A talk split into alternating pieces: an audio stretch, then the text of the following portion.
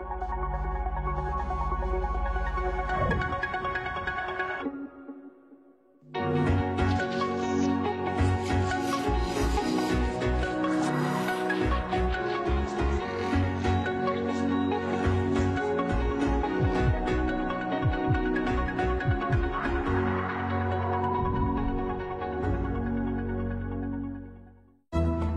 Dolor de garganta, escurrimiento nasal, fiebre y estornudos son algunos de los síntomas que en ocasiones nos llevan a la automedicación, porque puede ser el inicio de una enfermedad respiratoria.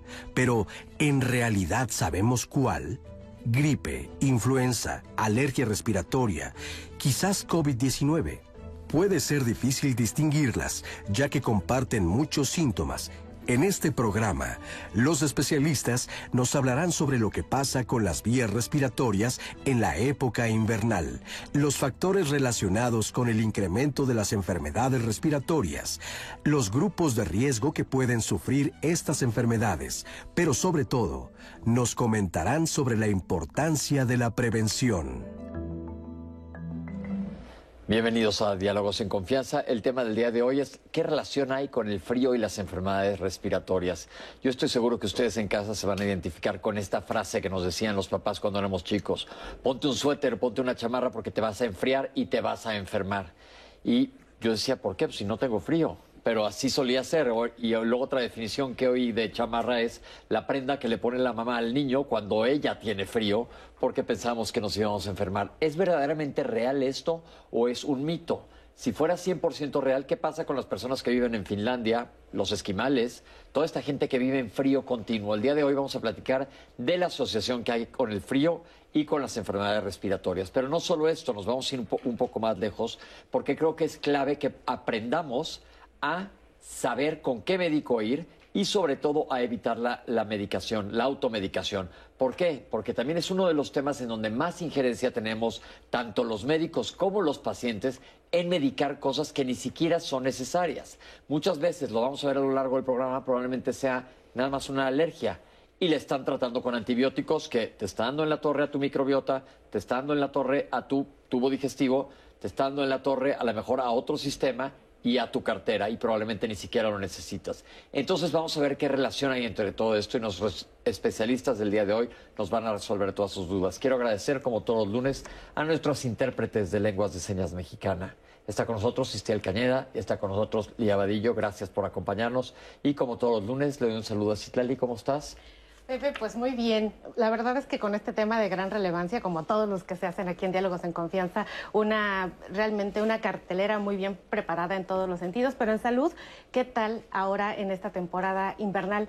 Le va a sorprender aprender muchísimo aquí el día de hoy, porque resulta que a veces pensamos que la época de frío es solamente en noviembre o en diciembre, y se sorprenderá de saber que todavía al inicio del año y casi hasta mitad del año existen factores climáticos que favorecen la aparición de enfermedades respiratorias. Aquí la idea es que usted las pueda prevenir en esta temporada invernal, invernal según la investigación que nos hizo nuestra investigadora Nora Saldaña.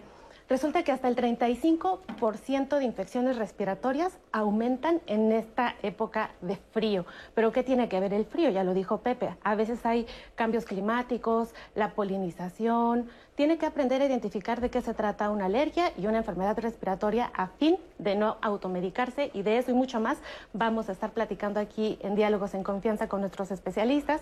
Muchísimas gracias por ofrecernos lo más valioso que usted tiene, que es su tiempo. Recuerde que soy la voz que trae sus dudas, comentarios, sugerencias al foro con nuestros especialistas y que estamos transmitiendo hoy completamente en vivo a través de todas nuestras plataformas. Estamos en Facebook, estamos en YouTube y nuestra información a través de Google y la gente de redes sociales está subiendo de manera inmediata. Participe en Diálogos en Confianza, es un programa hecho, pensado para usted, para mejorar su calidad de vida, por supuesto. También saludo con cariño y agradecimiento a nuestros y nuestras intérpretes de lenguas y señas mexicanas. Recuerde también, si a usted le gusta llamar por teléfono, puede hacerlo al centro de contacto con la audiencia al 55 51 66 40 00, que vamos a estar muy agradecidos y además felices de su participación en nuestro foro de Diálogos en Confianza. Pepe. Les presento a nuestros especialistas que nos acompañan el día de hoy. En primer lugar, doctor Sebastián Rodríguez Llamazares. Bienvenido, doctor. Muchas gracias, Pepe. Gracias por estar aquí con nosotros. El doctor es neumólogo y especialista en medicina del sueño, coordinador del servicio clínico 2 del Instituto Nacional de Enfermedades Respiratorias, el INER. El doctor Valente Maldonado Ríos.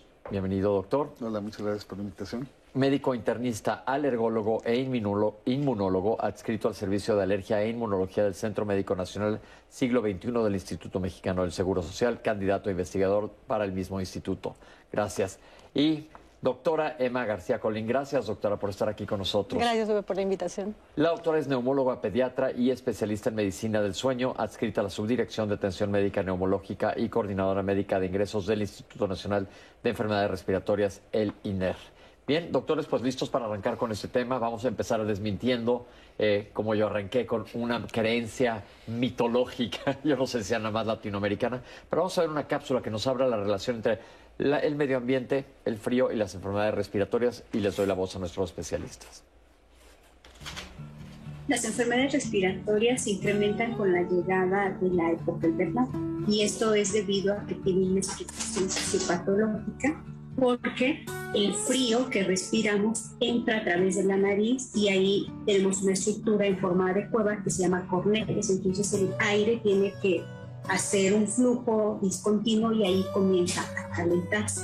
Y por dentro tenemos unas estructuras que son como unos pelitos que se llaman cilios. Sin embargo, este aire frío le cuesta más trabajo al, al cuerpo calentarlo y entonces estos cilios se hacen más lentos. Estos cilios tienen la posibilidad de recoger partículas del ambiente que contaminan. Entonces, si tienen menor movimiento, van a recoger menor partículas, los cuales pueden penetrar y predisponen a estas enfermedades respiratorias.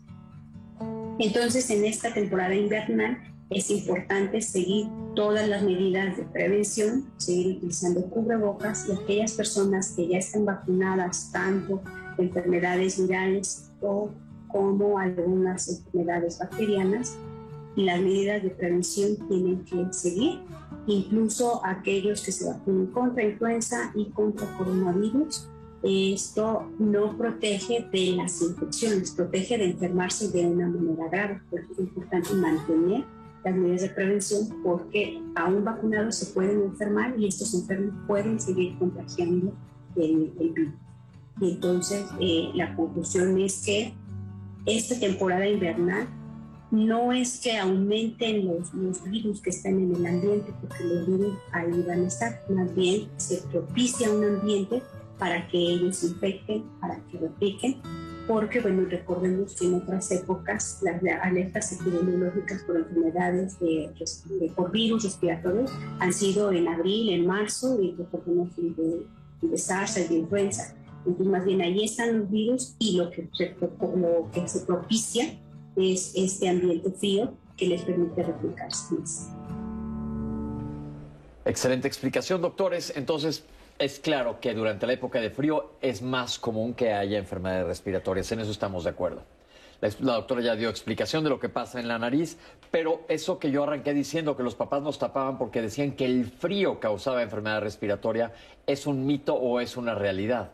Porque como dije yo, países que son verdaderamente fríos no están llenos de infecciones todo el año.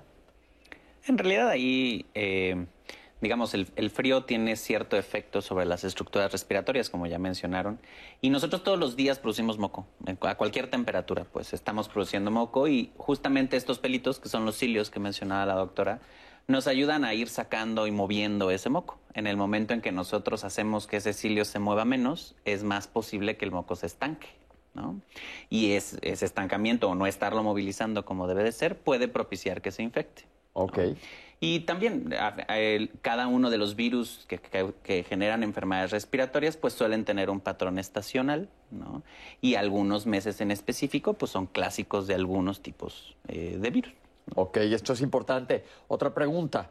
Normalmente en el frío tendremos que estar más pegados, más encerrados, no estamos tan afuera. ¿Esto qué tiene que ver sobre el impacto en enfermedades respiratorias? Claro, la principal vía de transmisión de estos microorganismos pues es a través de las gotas de aerosol que nosotros producimos al hablar, ¿no? al respirar, al estornudar. Y pues sí, efectivamente esa conglomeración pues favorece la, llegada o la percepción de, de, estos microorganismos. Y también entrando un poco en el mito que comentabas de taparse bien o incluso los papás o las abuelitas comentan mucho de estar descalzos, ¿no? Que el niño se va a enfermar por estar descalzo, pues eso también tiene más parte de mito que otra cosa. Las infecciones respiratorias principalmente pues se, contagian a través de vía respiratoria, ¿no? No por algún otro... Este, Exacto, no por, porque si no de verdad, ¿qué pasaría en Finlandia? Estarían infectados todo el tiempo. Así es. Entonces esto, eso es un mito que hay que romper, pero ya vimos que sí hay factores que favorecen que uno se infecte y sobre todo es esta conglomeración y esta imposibilidad del aparato respiratorio de movilizar el moco adecuadamente. Doctor, ¿qué es el, el efecto invernadero que escuchamos a fin de año? Normalmente aquí en México es muy notorio. Sí, en la época invernal finalmente, como comentamos, se conjuntan varios factores. Se conjunta, algunos le llaman la época de las partículas, se conjuntan algunos virus que son estacionalmente más frecuentes o más prevalentes en estas épocas. Y también, eh, contestando más tu pregunta, finalmente es un fenómeno meteorológico, digámoslo así, en el que el aire eh, caliente queda abajo y el aire frío queda por arriba y da una propensión, hay, menor ventilación y menores corrientes de aire y finalmente hay mayores depósitos de, partículas con menos de 5 micras y menos, este, con mayor probabilidad de incidir en las vías respiratorias inferiores. Ok, eh, esto pensando más hacia alergias probablemente. No necesariamente, yo creo que sí, como bien lo estamos platicando en el, en el, en el programa. Finalmente, eh, como la introducción que me parece que está buenísima que hicieron, eh, sí hay todo un espectro de enfermedades infectocontagiosas, a lo mejor irritativas, como es la contaminación per se, o las alergias como tal, que son enfermedades inflamatorias que podrían llegar a confundirse en estos momentos. Una, una cosa que nada más me, me, interesaría comentar también, que creo que es relevante con los hábitos de costumbre de, mayor conglomeración y mayor convivencia en estas épocas, de frío, que obviamente hace que haya más eh, conglomerados. Creo que algo que, es importante y que lo empezamos a tomar ahorita con la, con la pandemia es la ventilación. Creo que las ventanas o el tener ventanas o ventilación natural o espacios abiertos que permitan mayor circulación del aire también puede ayudar a prevenir todo este tipo de enfermedades respiratorias durante esta época invernal. Creo que eso es una connotación importante, desmitificando un poco lo del frío, como comentaba la doctora. Ahora, otro punto importante. Normalmente pensamos, porque la literatura así nos lo dice, que es en primavera cuando hay polinización, pero en ciudades como en México polinizan muchos árboles y plantas. ¿Podrían hablar un poquito de esto? Sí, es correcto. Eh, finalmente, eh, los pólenes eh, en la biodiversidad que tenemos en la Ciudad de México tienen una relevancia en, en cuanto a las enfermedades respiratorias, sobre todo porque hay épocas que tradicionalmente, como noviembre a febrero, donde hay polinización de muchos árboles, de árboles particularmente algunos, por, poner un ejemplo, unos pertenecen a la familia de las oleáceas, uno de ellos es el Fraxinus fresno, es muy, es muy común en la Ciudad de México, es un árbol muy bonito, es endémico de Latinoamérica y de América del Norte, y finalmente tiene mucha polinización en estos meses. Entonces es, es todo un tema porque afortunadamente cuando tú tienes ya el diagnóstico de una alergia a, este tipo de, de, pólenes, por ejemplo, como... Se puede tratar específicamente. Se puede tratar específicamente y además puedes tener ciertos, como hay ciertas herramientas como las que van a hablar en el programa, donde puedes ver la monitorización de la calidad del aire y, y de los pólenes, Finalmente, a lo mejor en estas épocas no te sales a correr al aire ambiente, o sea, al aire libre, si tienes ya sensibilización a estos alergenos. Ahorita vamos a regresar a hablar más adelante de la polinización en sí y de cómo cuidarnos de ella. Nada más quería darles ahorita una cápsula, un, un comentario introductor, pero vamos a hablar de eso más específicamente. Pero ahorita vámonos entonces desde el principio. ¿Qué es la anatomía de las vías respiratorias? Aquí tienen esta cápsula. La afectación que puede ocurrir en las vías aéreas durante la época de frío es muy importante que se conozca. Tenemos que las vías aéreas, sobre todo las vías aéreas altas, que están formadas por nariz, garganta, eh, los senos paranasales y también los oídos, pues llegan a tener una alteración cuando se exponen al frío. El primero de ellos es el que ocurre resequedad en su superficie, es decir, la humedad que normalmente existe se pierde y por lo tanto el aire que penetra entra frío directamente hacia los pulmones y esto puede ocasionar molestias. Por otro lado, la cantidad de secreciones que producimos, que se conoce como moco, puede quedar atrapado también. Esto genera entonces que muchas bacterias y virus puedan atraparse también en ese moco y por lo tanto puedan ocasionar enfermedad infecciosa. Por otro lado, también se ha observado que la vía aérea puede estrecharse. Cuando entra aire frío, la vía aérea tiene la función de calentar y una de las vías, una de las formas es eh, estrecharse de alguna manera, pero cuando hay mucho frío, esta, esta estrechez se incrementa y genera mucho más problema para respirar, por lo tanto las personas pueden tener esta dificultad. Esto en conjunto produce que las personas entonces tengan obstrucción nasal, tengan sensación de entrada de aire frío hacia sus vías aéreas bajas y también una cantidad exagerada de moco que generalmente lo tratamos de expulsar. Esto puede entonces en un momento incrementar enfermedades que ya están previamente establecidas como las alergias o enfermedades que están eh, crónicamente establecidas como algunos eh, procesos de sinusitis. Y también puede generar complicaciones a, a mediano plazo como es un cuadro de otitis, es decir, dolor en los oídos tenemos que tener mucho cuidado entonces cuando existe frío para tratar de evitar todos este tipo de problemas. Doctores, vamos a, eh, les voy a preguntar ahora de los agentes causantes, porque ahí viene un problema de automedicación en México. ¿Quiénes causan las infecciones de vías respiratorias comúnmente? Principalmente son eh, agentes virales. virus. Virus, la, gran mayoría. En menor proporción, pues sí, también bacterias, pero dentro de los virus, pues hay, un amplio espectro. Específicamente niños, ¿no? En esta temporada, el virus incitial respiratorio es de los más comunes, influenza, por supuesto, incluso para influenza, adenovirus, rinovirus, que dan síntomas muy similares, ¿no? Y luego de ahí también la confusión y pues la sobremedicación con antibióticos por no saber detectar las diferencias entre uno y otro. Es que esta pregunta la hago un poco a propósito, porque los virus no se matan con antibióticos. Quiero que quede clarísimo, la doctora lo acaba de decir, la mayoría de estas infecciones son virales. Entonces, cuando te den un antibiótico, normalmente no lo necesitas ni te automediques a antibióticos. Yo creo que ese es un punto de, de lo más importante que hay que tratar. ¿Qué pasa en los adultos? Pues en los adultos es prácticamente la misma epidemiología. De hecho, es mucho más común que los niños contagien a los adultos. Eh, y casi siempre por eso eh, es que empezamos a tener como estas temporadas en las que toda la familia se enferma junta. Eh, incluso algo que refuerza cómo el frío no es el problema, sino son nuestros hábitos sociales de ventilación y demás, es el año pasado en medio de la pandemia que todos estábamos encerrados y usábamos cubrebocas para todo, las enfermedades respiratorias se vinieron para abajo y solo se quedó el COVID. Pues prácticamente no vimos ni rinovirus, ni influenza, ni ningún otro virus. Entonces, lo que quiere decir que con las medidas que hemos tomado a partir de COVID nos hemos defendido mucho de las, de las infecciones de vías respiratorias altas. Definitivamente, eso es para tomarlo en cuenta. Otra cosa, la gente también tiene la idea, y es una de las preguntas que se me hacen, es, ¿siempre que hay una infección viral se puede complicar con infección bacteriana? Es rarísimo. Ok.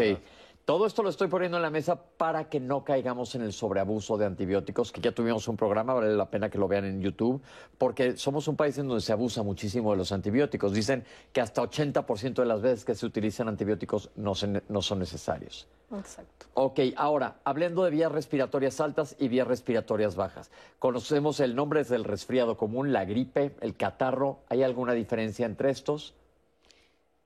Pues solo son denominaciones. Eh, al final, pues es una infección de vía aérea eh, superior. Y pues se conocen de esas nomenclaturas, pero la realidad es que la gripa común es eh, más asociada o más conocida por, como influenza, por ejemplo, ¿no? Pero realmente por los nombres, pues no hay una diferencia. Ok. Pero cuando decimos tiene un cuadro gripal, puede ser, ya dijo la doctora, un adenovirus, un virus incisional respiratorio y casi nunca se investiga qué es. Es una gripa o gripe. Porque yo nunca he sabido cuál de las dos es, pero así se le puede decir, este, para saber de lo que estamos hablando. ¿Qué otras enfermedades infecciosas de vías respiratorias existen, doctores? eh, de vía aérea superior, pues tenemos, eh, por ejemplo, rinosinusitis, eh, otitis media, que bueno, tiene siempre relación con, con- con la vía respiratoria. Otitis media es ya del oído, del pero tiene que ver pero con la... Hay Ajá. relación y en niños es muy común que una infección respiratoria se co- complique o coincida también con otitis, faringitis, laringitis, eh, amigdalitis, también en, en niños pues es este, más común eh, principalmente. Ok.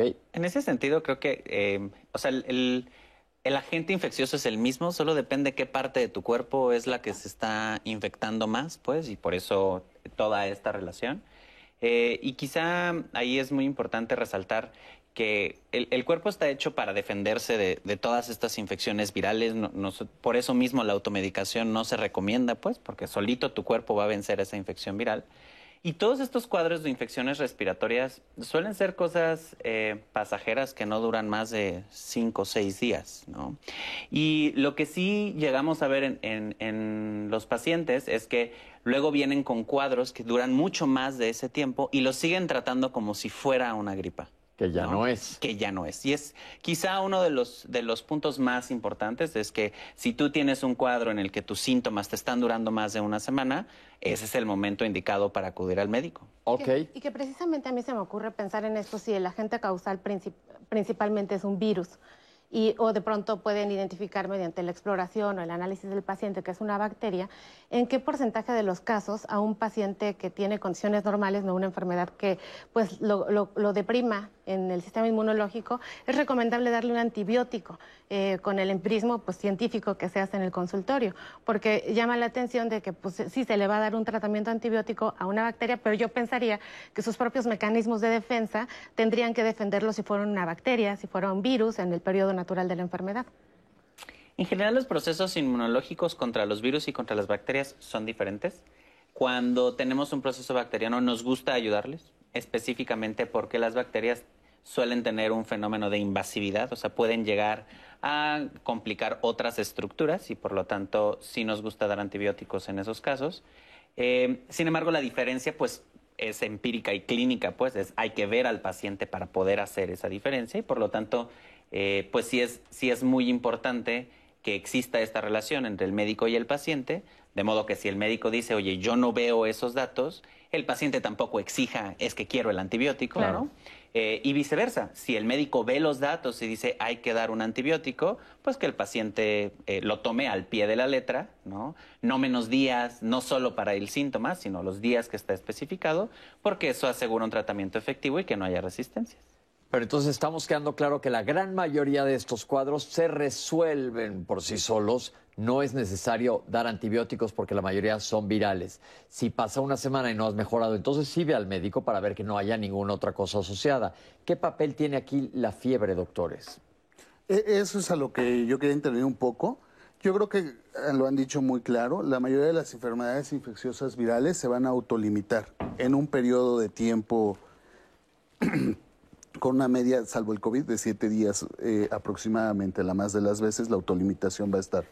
Como comentó el doctor, finalmente si está pasando, sobrepasando estos días y, la, y los datos de infección como fiebre, ataque al estado general, malestar general, o, o- o- y a la exploración física datos indirectos como la presencia de ganglios inflamados o alguna, incluso secreciones que nos llamen a nosotros la atención, que nos sugieran que están eh, con datos de una, una sobreinfección bacteriana, es quizás el momento de hacer un cambio en el tratamiento.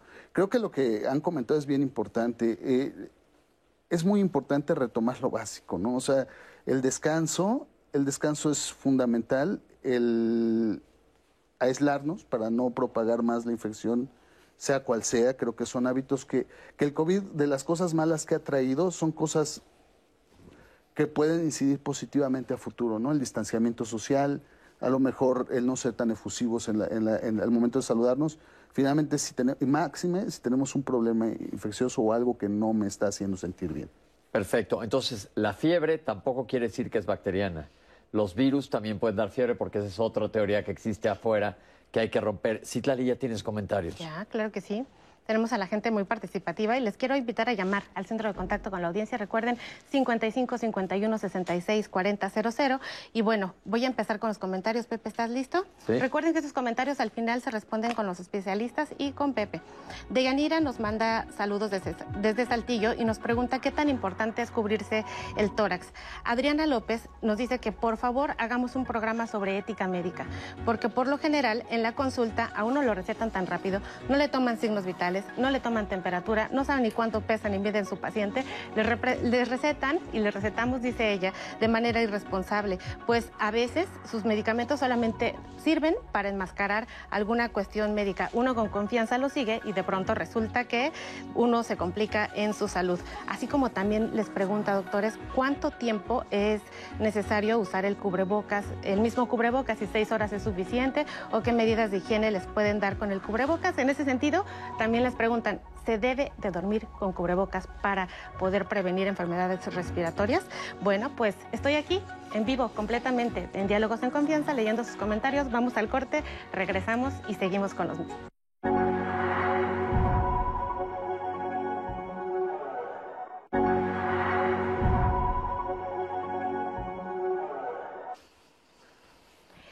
Seguimos aquí en Diálogos en Confianza este lunes frío en esta temporada invernal, pues preguntándonos y además haciendo medicina preventiva para saber cómo evitar las enfermedades respiratorias y cómo identificar si alguna de ellas está complicada o realmente ya está dañando alguna parte importante de nuestra salud. Mañana, aquí en Diálogos en Confianza, le invitamos a que se quede porque va a ser un tema de esos buenos que regularmente trae Marisa Escribano con mi compañera Natalia Jiménez de qué hacer con la relación de los suegros, las suegras, cuando pues uno tiene una ganas de decir cosas y no puede decir las cosas como tiene que decirlas y tiene uno que ser políticamente correcto, pues bueno, venga y aprenda aquí al foro mañana, ya lo sabe, nuestra cita a las nueve y media en Diálogos en Confianza. Y Pepe, voy a traer más comentarios que nos quedamos antes de ir al corte. Por ejemplo, Silvia Treviño nos pregunta, ¿qué hay de las hierbas o cápsulas o plantas para fortalecer o mantener el sistema inmunológico?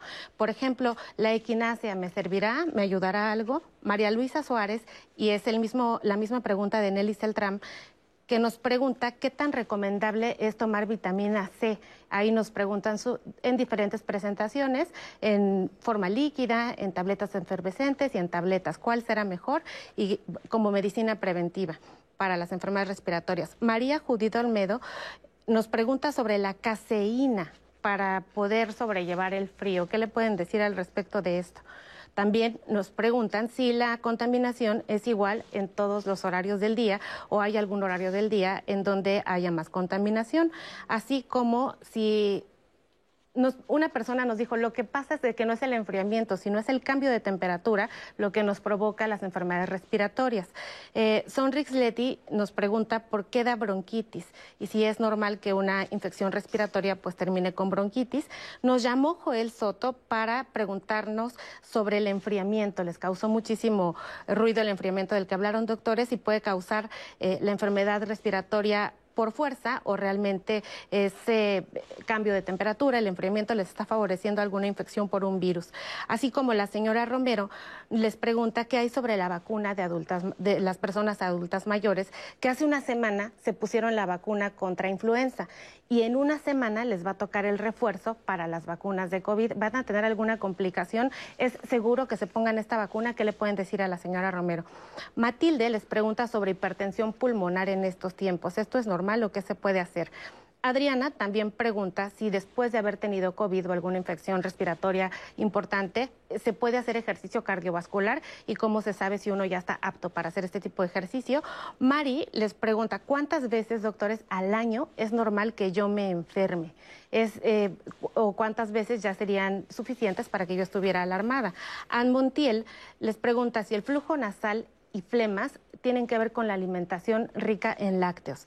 Y también tenemos otro comentario que nos dice que, bueno, hay situaciones económicas que a las personas les impiden ir al médico y hace un llamado para los médicos y a la ciudadanía, pues a hacer una sociedad más incluyente, no ser mercenarios de la medicina, nos dice claramente, eh, pues para que todas las personas tengan acceso a la salud. Jano Moño nos dice que su casa es muy fría y necesita herramientas que ustedes les den para poder evitar las enfermedades respiratorias así como medidas de cómo se duerme, si usa calentadores, si usa ropa térmica, cómo se puede dormir para evitar el frío y eh, las infecciones frecuentes de vías respiratorias. Pepe, pues al momento, y bueno, vamos a ver la siguiente cápsula para ver si podemos empezar a resolver sus dudas sobre el medio ambiente, sobre las enfermedades respiratorias que el equipo preparó para usted. Vamos a verla. El panorama general, siempre en época invernal se esperan más enfermedades respiratorias debido a que el ambiente es propicio. Por eso la estrategia en cuestiones de salud es comenzar la vacunación previo a esta temporada invernal. Es decir, normalmente las vacunas contra influenza se comenzaban en, en octubre, ahorita se están comenzando en noviembre y esto es con la finalidad de enfermedad, de, evitar las enfermedades eh, que complican y llevan a hospitalización, como es la influenza, y en estos casos se puede, eh, se ha encontrado una infección con coronavirus. Entonces, actualmente llevamos más de 280 mil casos confirmados de coronavirus y en la última ola, esta tercera ola que hubo en México, sí hubo incremento de casos de hospitalizaciones, pero fueron eh, infecciones que se llegaron a, a rescatar. Hubo eh, muertes, pero en menor proporción que al inicio de esta pandemia. Entonces, lo que se espera en, en esta temporada invernal es detener este número de casos. En países europeos hay una cuarta ola. En México, en el caso que llegara a haber esta cuarta ola, lo que eh, se espera por el alto número de vacunados es que sí haya casos infectados, pero lo que se está evitando es la gravedad. Entonces, por eso el, semáforo del color no es por respecto, eh, no se da con respecto al número de infectados, sino se da con respecto a la capacidad hospitalaria.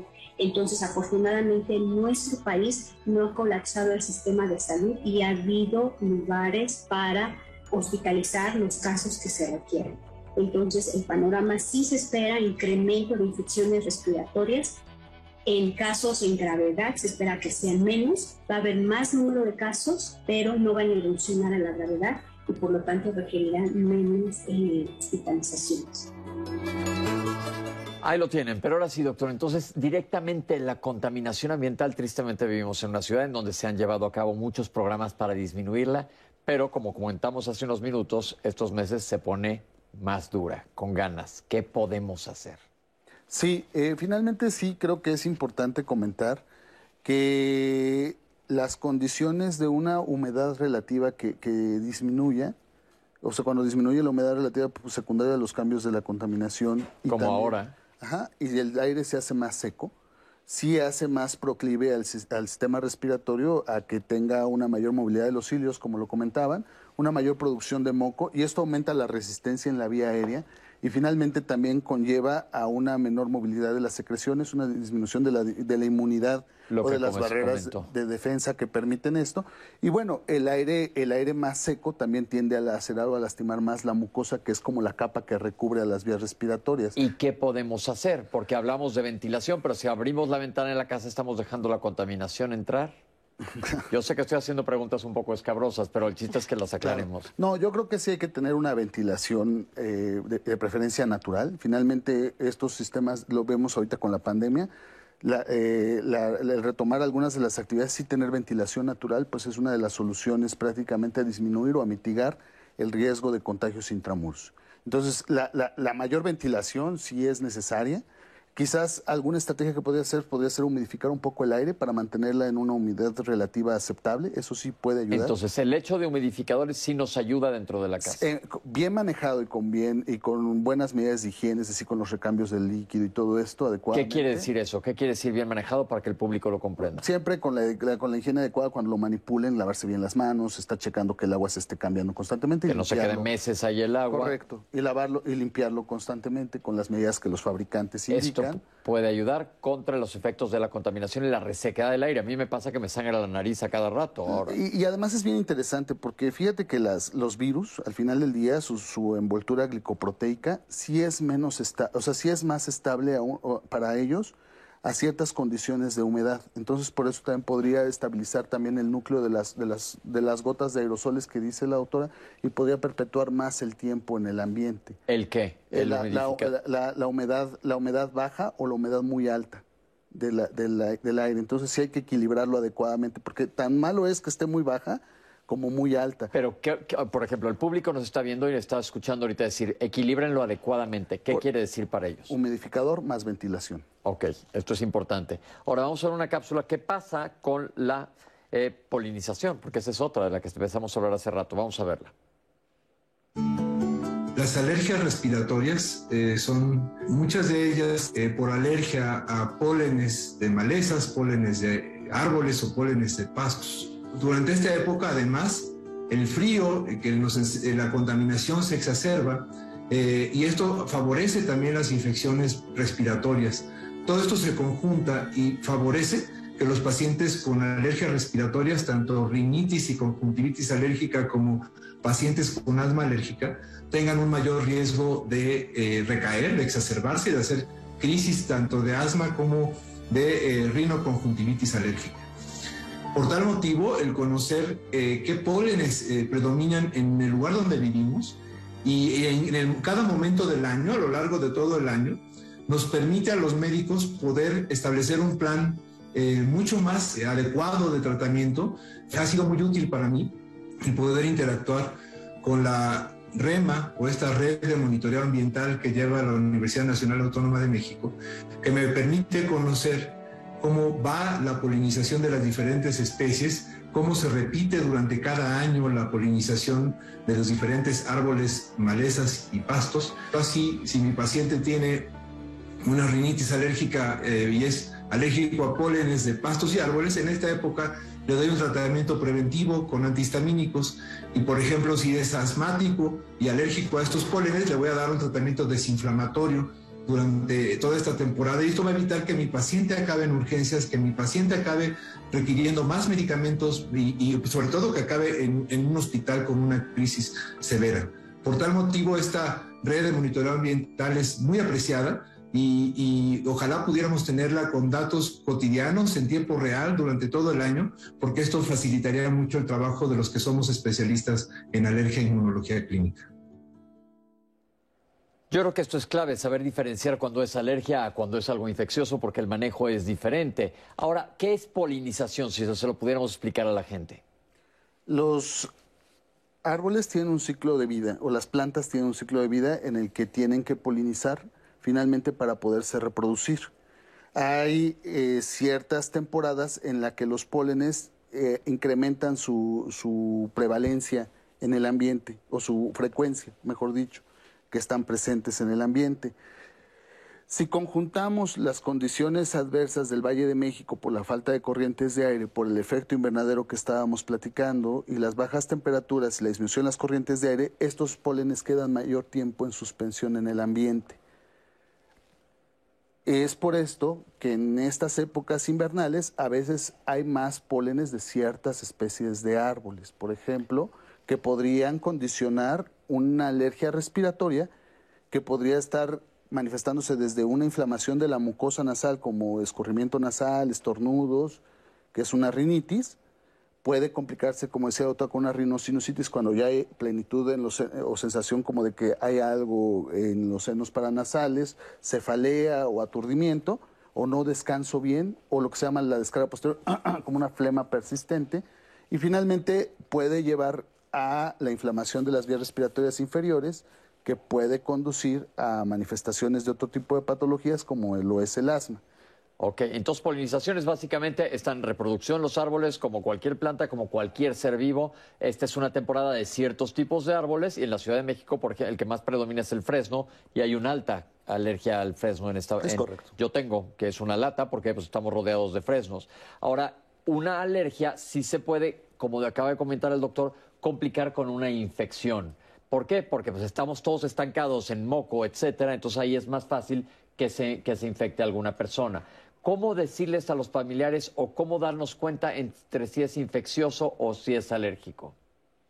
Creo que, digo, algo que mencionábamos previamente, el tiempo de evolución es importante Eh, y generalmente las alergias tienen un patrón, tienen ciertos patrones, ¿no? Eh, casi siempre estacional y cada individuo responde en, en, etapas, en estaciones diferentes. Pues hay, hay pacientes que eh, con la primavera les va muy mal y hay pacientes que con el invierno les va muy mal y suele ser algo repetitivo a lo largo de los años. Te lo aprendes. Cada, cada, vez, cada septiembre ya sabes que estás lleno de moco, que ¿no? Entonces, eso no significa que te estés infectando, solo que tu cuerpo está reaccionando y produciendo más moco ante el estímulo ambiental. Ok, esto es bien importante porque se tratan de manera diferente y sobre todo las personas que somos alérgicas podemos complicarnos algunos de nosotros con asma y es justo lo que hay que tratar de evitar, de llegar a una complicación que pueda poner en riesgo tu vida. ¿En los niños qué tanto lo ven? En los niños es muy frecuente. De hecho, el índice de, alergias por muchos factores, desde el modo de nacimiento, ¿no? Niños que nacen más por cesárea, que ahora ya se ve más, que no son alimentados a lactancia materna, heredado de los padres, etcétera. Las alergias en los niños cada vez va en aumento y muchas veces se confunden con infecciones virales o incluso hasta con antibióticos. Entonces es muy importante ver esta estacionalidad, como comenta el doctor Llamazares, y también los síntomas, ¿no? Si ya son síntomas más crónicos, si se presentan en etapas específicas del año, por ejemplo. Y también recordar que hasta el 90% de las personas, tanto niños como adultos, vamos a generar una rinitis vasomotora en invierno. ¿Qué quiere decir eso? Quiere decir que el, el aire frío que estamos respirando y que no estamos acostumbrados, nuestro sistema respiratorio, a recibir aire frío, eh, los, los cilios, las vellosidades, en ocasiones no alcanzan a calentar ese aire, ¿no? Si respiramos rápido, si corremos, etcétera. Y entonces los vasos sanguíneos se, se, hacen pequeños, se constriñen, hay mucha producción de moco, hay sensación de nariz obstruida, ¿no? Y eso es una rinitis vasomotora, que no es precisamente alérgica. Y mucha gente dice es que tengo alergia al frío, ¿no? Por, por eso la típica gotita que todo el tiempo cuando hace mucho frío la gente está haciendo... Estamos Está moqueando, Exactamente, que se asocia con el frío. Y les digo, esto no es que sea una alergia al frío, es una rinitis vasomotora, una respuesta fisiológica del organismo ante el aire frío. porque Nuestro sistema respiratorio, principalmente el inferior, bronquios, etcétera, no está diseñado para recibir aire frío. Si el aire frío llega directo, ¿qué pasa? Se, cierran los bronquios, se constriñen. Y pues nuestro organismo es tan, tan inteligente, por así decirlo, que desde acá ya está previniendo esa llegada de aire frío. Es bien importante. Y otra cosa, los estornudos de una persona con alergia son diferentes a los estornudos normales de una persona que tiene una gripa o un catarro común. Eh, quien ha estado cercano de alguien alérgico se va a dar cuenta que no estornuda una, ni dos, ni tres veces son como estornuditos uno tras otro, como si estuviéramos vendiéndolos literalmente, que se llaman estornudos en salva y que es muy diferente. Eso es muy típico de la alergia y la participación ocular, doctor, si nos podrías decir de esto. Sí, eh, hay que tomar en cuenta que los cambios ambientales, efectivamente, como dice la doctora, pueden generar inflamación de la mucosa, el enlentecimiento de, de la movilidad de los cilios, la mayor producción de moco. Esto va a aumentar la resistencia al flujo de aire y finalmente va a dificultar ah, o va a dificultar el, paso del, flujo de aire que debería de ser laminar, lo va a volver turbulento y puede incrementar la resistencia a vías respiratorias bajas. Yo creo que hay que partir del concepto de que es una sola vía respiratoria, ¿no? O sea, desde, desde arriba hasta abajo es las mismas condiciones de tejido, de epitelio, y finalmente, lo de, lo de arriba, si no se atiende adecuadamente, puede llegar a repercutir en vías respiratorias inferiores. Lo mismo pasa con los ojos. Los ojos al final del día son una mucosa, está en contacto eh, frecuente con el ambiente. Y finalmente, lo que yo trataba de comentar en algún momento, cuando ya sabes si eres alérgico a algún polen, por ejemplo, no necesariamente, independientemente del tratamiento específico que se puede ofertar por el especialista, hay ciertas medidas que pueden ayudar mucho. Por ejemplo, con esta red mexicana de aerobiología de la UNAM, tú ves soy alérgico al, fresno, como, como tú nos estás haciendo favor de comentarnos tu experiencia. A lo mejor en estas épocas ya sabes que a lo mejor me salgo con goles o con unos lentes, a lo mejor no me subo al ecobici por, por, seguridad de, no exacerbar mi cuadro, a lo mejor ando en el auto con las ventanas arriba si tengo que salir. Encerrado más bien. O por ejemplo llego y me, y me baño para tratar de quitar esta cantidad de polen. Son ciertas medidas que pueden ayudar. O los lubricantes, ¿no? A lo mejor más lubricante en los ojos para ayudar al barrido mecánico. Estas soluciones para hacer lavados nasales que pueden ayudar a retirar y a humidificar también las vías respiratorias. Son ciertas estrategias que no necesariamente requieren un manejo eh, por médico especialista en, este, eh, en ese caso. ¿no? Ok, perfecto. Y el doctor nos habla de la Red Mexicana de Aerobiología, que a todos los que tenemos alergia nos ayuda mucho. Tenemos una cápsula. Vamos a ver qué es y si tienes alergia, ponla en tu teléfono. Aquí la tienen. Nos encontramos en el laboratorio de la Red Mexicana de Aerobiología. Esta red surge a partir de requerimientos internacionales eh, para conocer los granos de polen, las esporas de hongos a las cuales estamos expuestos y respiramos, eh, eh, es decir, que se encuentran en el aire, y surge a partir de 2008 en donde nos encontramos, hemos estado muestreando durante todos estos años los pólenes y las esporas de hongos de manera continua. ¿Por qué es importante conocer todos estos alergenos en, el aire? Bueno, pues precisamente porque causan alergias respiratorias, rinitis, conjuntivitis y las personas que son sensibles pues están expuestas todo el tiempo a este tipo de, alergenos. Eh, polínicos principalmente. Por ejemplo, eh, los árboles florean en, eh, en esta época invernal eh, a partir de noviembre, diciembre hasta marzo aproximadamente.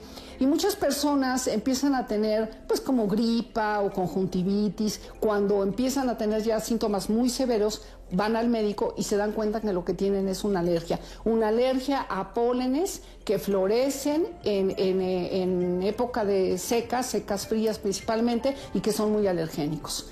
Entonces, bueno, pues se pueden eh, tratar, los médicos alergólogos les pueden dar eh, tratamientos de prevención y control y entonces este, no tienen por qué estar sufriendo todo esto. ¿Qué les podemos aconsejar? Bueno, primero que ustedes eh, se den cuenta que tienen una alergia, después que, vayan al médico para saber a qué son alérgicos y posteriormente hacer seguimiento en nuestras redes sociales, en nuestra página oficial, para que ustedes conozcan cuándo y eh, a qué hora, porque esta información damos, están las concentraciones de pólenes alergénicos más altos en el aire. Eh, no, pueden, no tienen por qué sufrir, esto se puede evitar con un buen tratamiento. Esto es ideal porque básicamente te das cuenta por dónde andas en la ciudad y saber qué evitar, que entonces pues es una herramienta más, agradecemos que exista porque nos ayuda mucho a las personas alérgicas. Volvamos hacia lo infeccioso. Tenemos un niño que es alérgico y además se infecta. ¿Cómo darnos cuenta qué pueden hacer los papás? Claro, bueno, pues además de los síntomas base que ya tienen, que incluso hasta a veces están pues mal acostumbrados, ¿no? Ya piensan que es algo basal en ellos, pues los síntomas incrementan, ¿no? La congestión, eh, comienzan con tos, incluso con fiebre, por ejemplo, eh, con cefalea. En niños eh, se manifiesta mucho con datos de congestión de, pues, de toda la vía superior, ¿no? Datos de rinosinusitis, ya hay mal aliento incluso dolor ótico también por la conexión con, el oído medio. Y pues principalmente estos son los datos, ¿no? Y también empiezan con mayor tos o incluso hasta pueden presentar silbido de pecho, que es el broncoespasmo. Ya pues ahí nos podemos dar cuenta que ya hay una sobreinfección agregada. Ahora, doctores, quiero que hablemos un poco de la tos, porque es importante, porque la gente dice es normal tener, tener tos. ¿Cuál es la diferencia entre una tos seca o una tos productiva y de qué hay que preocuparse? no existe tal cosa como la tos normal. Oh, Normalizamos la tos eh, y, le ponemos en general mucho hincapié a si la tos es seca o si la tos es productiva. En realidad, eso nos puede ayudar a orientarnos entre una enfermedad respiratoria y otra. Eh, pero repitiendo, una enfermedad respiratoria no debe durar más de siete días si estamos pensando que es una infección fuera de ese, de ese contexto, habría que ir al doctor justamente para ver por qué el paciente tiene tos y cuáles son las maneras en que se le puede ayudar a que no lo tenga, ¿no? Parte del proceso o, parte de lo difícil de, esta diferencia entre la alergia y la infección tiene que ver con el hecho de que no nos conocemos a nosotros mismos. Si tú eres un paciente alérgico, eres un paciente que requiere estar en contacto con tu médico, pues, de modo que puedas identificar en qué momentos te estás poniendo mal, ¿no? Pero lo que solemos hacer, pues, es descuidarlo, decir, ah, no, pues yo cada invierno tengo tos, ¿no? Así soy, eh, no lo cuido y solo me preocupo cuando realmente tengo una infección sobreagregada que me hace mi cuadro mucho más intenso. Entonces, eh, parte de lo que tú preguntabas hace rato era cómo le puedo hacer si, si yo soy alérgico y vivo en este mundo tan contaminado, ¿no? Eh, pues sí hay cosas que no podemos controlar, como qué cosas están en el ambiente o qué polen existe, pero hay muchas cosas que sí están bajo nuestro control. Por ejemplo, si, si yo soy un paciente que y fumo o estoy en un entorno en el que todo el mundo está fumando o vapeando, ¿no? La sola presencia de humos es un gran determinante para que todos mis síntomas se agraven eh, o incluso que yo pueda desarrollar una enfermedad adicional. Ok, esto es importante. Datos que podemos tomar todos en casa para tratarlos de evitar. Con los niños los papás se preocupan muchísimo. Sí, bueno, la, ventaja de, y por lo que amo pediatría, es porque pues los, ni, los papás pueden no estar al pendiente de, ellos, ¿no? Así como dice el doctor, no, pues nos acostumbramos y dejamos pasar, pero de los hijos no. O sea, los hijos, un síntoma y ya buscamos ayuda, ¿no? Entonces, es bastante confiable la información que nos, que nos dan los padres.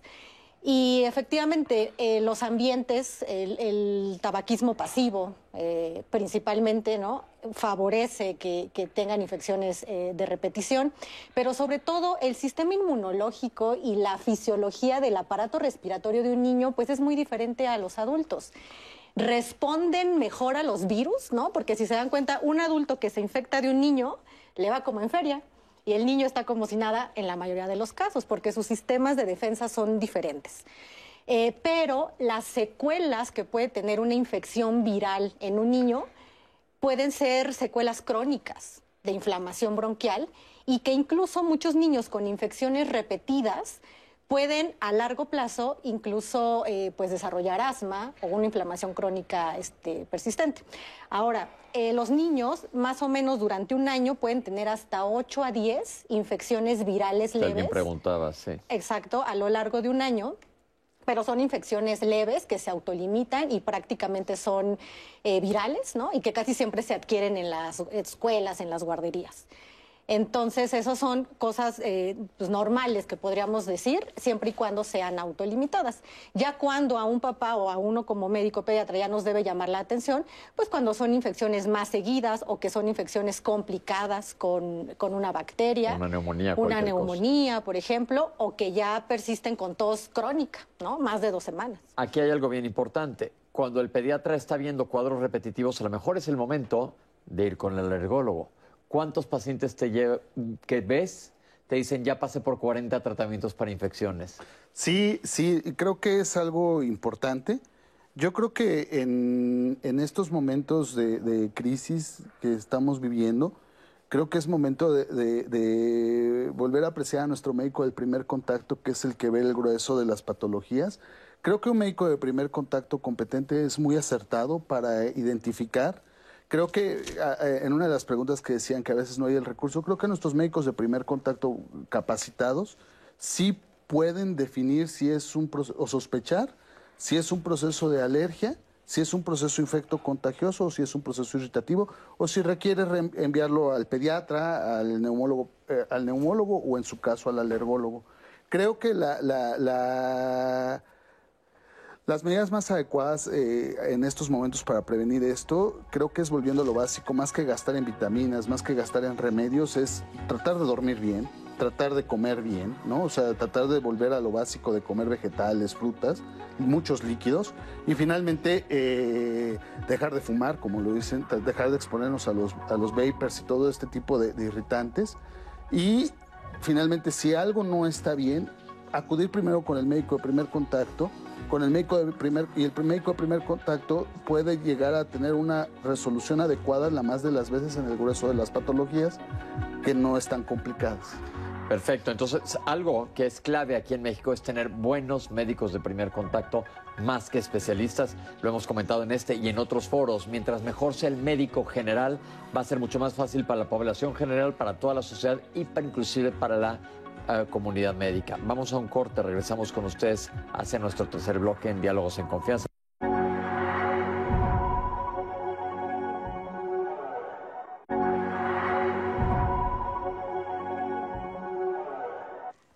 Gracias por seguir aquí en Diálogos en Confianza. Pepe, voy a traer más comentarios de todas nuestras redes, las llamadas telefónicas, como por ejemplo la de María Araiza, que dice que ella no se ha vacunado contra COVID-19 porque tres médicos le han dicho que por las alergias ella no se puede vacunar. Cuando se vacunó contra influenza, dice que la pasó muy mal. ¿Qué le pueden decir? ¿Se puede vacunar o no se puede vacunar? La señora Araiza. Eh, también nos llamó por teléfono Mari González para preguntar qué cuidados debe de tener una persona de 78 años con antecedente de traqueostomía para eh, las infecciones respiratorias. Llama también Daniel Díaz para preguntar eh, sobre el resfriado y si se puede él tiene resfriado diagnosticado hace unos días apenas con tos y pregunta si con esta sintomatología se puede poner el refuerzo para COVID-19. También nos llamó la señora Marta para decirnos qué hay sobre el frío y la sensibilidad. Eh, tampoco a ella le pareció mucho el comentario. Dice que el frío le ocasiona dolor y que realmente sí es un dolor en el pecho y que pues no está muy de acuerdo con que los fríos no causen muchas, muchas molestias. Alfredo Olvera dice que se vacunó de influenza por primera vez. Después de esto, él amanece con dolor de garganta, con escurrimiento nasal y pues con muchas molestias respiratorias. Él asocia a que ha contagiado a su familia después de la vacuna, pues todos empezaron igual. esto puede pasar, se contagian las reacciones postvacunales. A ver qué le dicen Alfredo los especialistas. Antonia Montañez dice que eh, el 24 de octubre ha desde el 24 de octubre inició su padecimiento actual. Como antecedente, ella nos refiere que tiene de importancia enfermedad pulmonar obstructiva crónica y dice que, bueno, a ella no se le ha quitado el resfriado que le dio desde esa fecha. Ya le han cambiado muchísimas veces el tratamiento, no le ha funcionado para nada y les pregunta qué médico debe de visitar. Soledad también dice que hace 40 años ella tiene EPOC y eh, tiene una tos que le empeora de manera significativa en estas fechas. Eh, la tos le da un dolor de estómago, ha ido con el doctor, le ha recetado ibuprofeno, le dice que su padecimiento es crónico, es terminal y que además ya no se puede hacer nada para ayudar a mejorar su salud, ni siquiera se puede nebulizar. ¿Qué, opinión les merece y qué le podrían decir a, Soledad que nos llama? Brenda en nuestras redes sociales dice que... Eh, les pregunta sobre el factor de transferencia. No sé si antes ya te dije, pero nos están preguntando mucho si les ayuda a prevenir esto de las enfermedades respiratorias. Víctor Macías nos pregunta si las enfermedades por reflujo gastroesofágico les pueden ocasionar síntomas respiratorios y qué le podrían decir. Veroco quiere saber las razones por las cuales se inflaman los cornetes nasales. Rosa María dice que su hijo se enferma desde hace un buen tiempo, ya cada dos o tres semanas, con dolor de garganta, tos, gripe, que no toma medicamentos, pero quiere saber si pues esto le condiciona alguna complicación, aunque no tome los medicamentos, o qué podría hacer.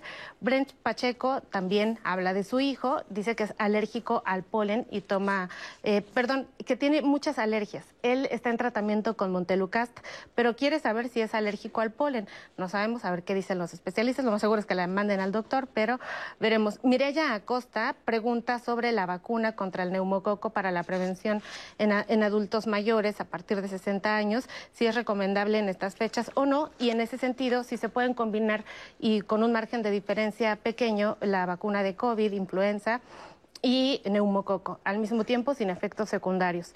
Nos preguntan sobre las alergias, si se curan o no se curan. ¿Cómo saben los médicos que tengo una alergia? Cuando me exponen a una prueba de alergia, ¿a cuántos agentes me exponen para saber si tengo alergia o no y cómo saber si algunos otros no están considerados? Eh, nos preguntan si la influenza es igual a tener un resfriado común y si eh, las vacunas que actualmente se ponen contra influenza ya están contemplando las nuevas variaciones o las nuevas mutaciones que tiene el virus de influenza y nos preguntan cuál es la diferencia entre el tratamiento para COVID y para los pacientes que tienen influenza. A propósito de esto, tenemos una cápsula para empezar a diferenciar qué pasa con influenza, qué pasa con COVID. Vamos a verla.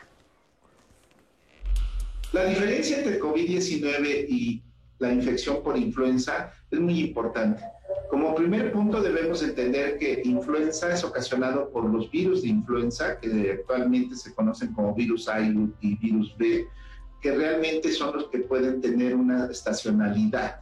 Es decir, en el periodo invernal se hacen más prevalentes, sin embargo también pueden ocurrir durante todo el año. En el caso del COVID-19, como todos sabemos, es otro virus totalmente diferente. Se le conoce como SARS-CoV-2 entonces, estos virus definitivamente tienen una un origen totalmente separado. Sin embargo, sus manifestaciones clínicas son muy similares.